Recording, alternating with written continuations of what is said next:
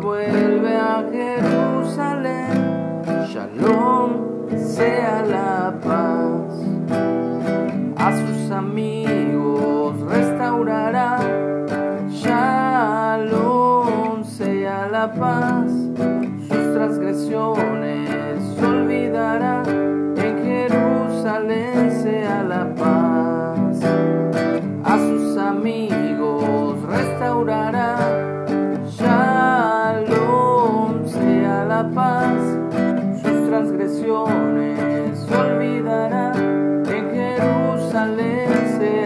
paz. En Jerusalén sea la paz.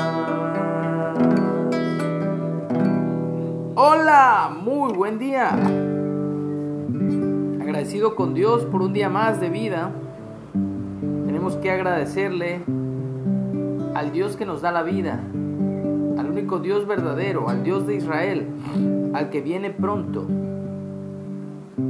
a establecer un reino de justicia, de paz y de amor a todas las naciones, tribus y lenguas.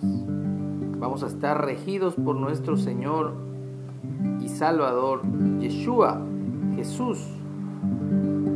Y estamos viendo el libro de Hechos o la carta de Hechos, la carta de el doctor Lucas a su amigo, eh, siempre se me olvida el nombre, Teófilo. Así que estamos en el capítulo 6. Vamos a comenzar el capítulo 6 y el título para hoy es Elección de siete diáconos, de siete servidores. En aquellos días, como creciera el número de los discípulos, hubo murmuración de los griegos contra los hebreos, de que las viudas de ellos eran desatendidas en la distribución diaria. Acuérdense que la iglesia eh, sí era una beneficencia pública, como dice, como decía un, como decía un familiar que no era la iglesia beneficencia, sí era beneficencia pública, o sea, vendían sus propiedades y cubrían las necesidades de los más pobres y de las viudas, de los huérfanos, de los migrantes y de los levitas, de los que trabajaban para la obra de Dios, para la predicación. Y era una distribución diaria. Entonces los doce apóstoles convocaron a la multitud de los discípulos y dijeron, no es justo que nosotros dejemos la palabra de Dios para servir a las mesas. Eso era lo que hacían a diario, servir las mesas, distribución de comida. Buscad pues, hermanos, de entre ustedes a siete varones de buen testimonio, llenos del Espíritu Santo y de sabiduría, a quienes encarguemos de este trabajo. Y nosotros persistiremos en la oración y en el ministerio o servicio de la palabra. Ahí vemos que los apóstoles están pidiendo ayuda, apoyo, porque ellos están dedicados a la oración y a la impartición o al hecho de compartir la palabra de Dios. Agradó la propuesta a toda la multitud y eligieron a Esteban, varón lleno de fe y del Espíritu Santo, a Felipe, a Prócoro, a Nicanor, a Timón, a Parmenas y a Nicolás, prosélito de Antioquía, a los cuales presentaron ante los apóstoles, quienes orando les impusieron las manos, y crecía la palabra del Señor, y el número de los discípulos se multiplicaba grandemente en Jerusalén. También muchos de los sacerdotes, sacerdotes levitas, ya hemos hablado de ello, no los sacerdotes de hoy día, apócrifos romanos, que no tienen nada que ver ni con el Nuevo ni con el Antiguo Testamento. Estos eran sacerdotes levitas, obedecían a la fe. ¿A cuál fe? A la fe en el Mesías, a la fe en Jesús, en Yeshua.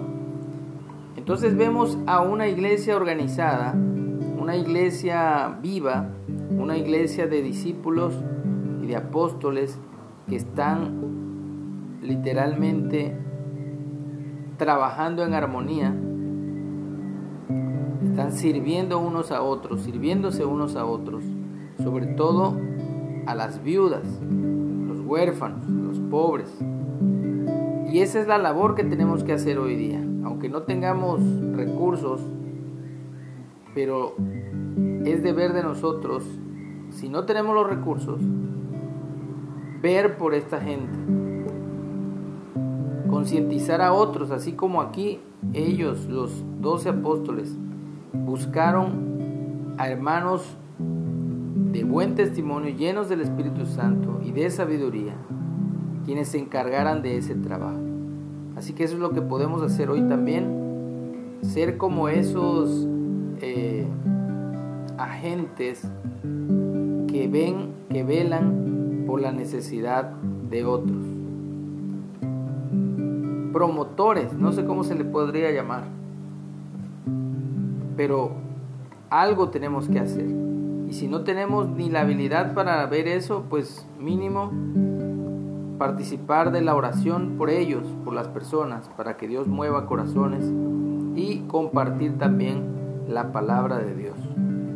Así que lo que queremos es que la palabra de Dios se extienda por todos los rincones del mundo y que el número de discípulos, así como aquí en el libro de Hechos, se multiplique grandemente. Allá fue en Jerusalén, aquí en nuestra ciudad natal es lo que queremos, que más personas escuchen la palabra de Dios y vengan al conocimiento pleno de ese reino. Acuérdense que es un reino, no es una religión. Así que esperamos, esperamos con alegría el regreso pronto de nuestro Señor Jesucristo, porque el Señor vuelve a Jerusalén sea la paz delante. El Señor vuelve a Jerusalén,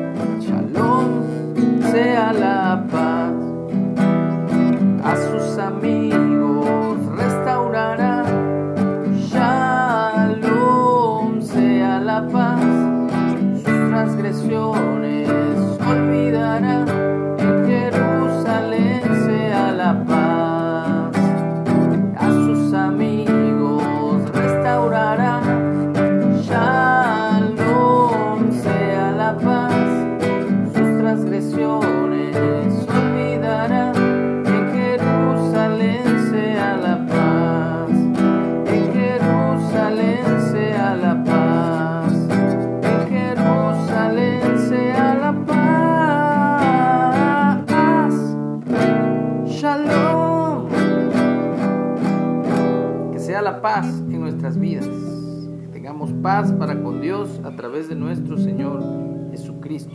tengamos un excelente día.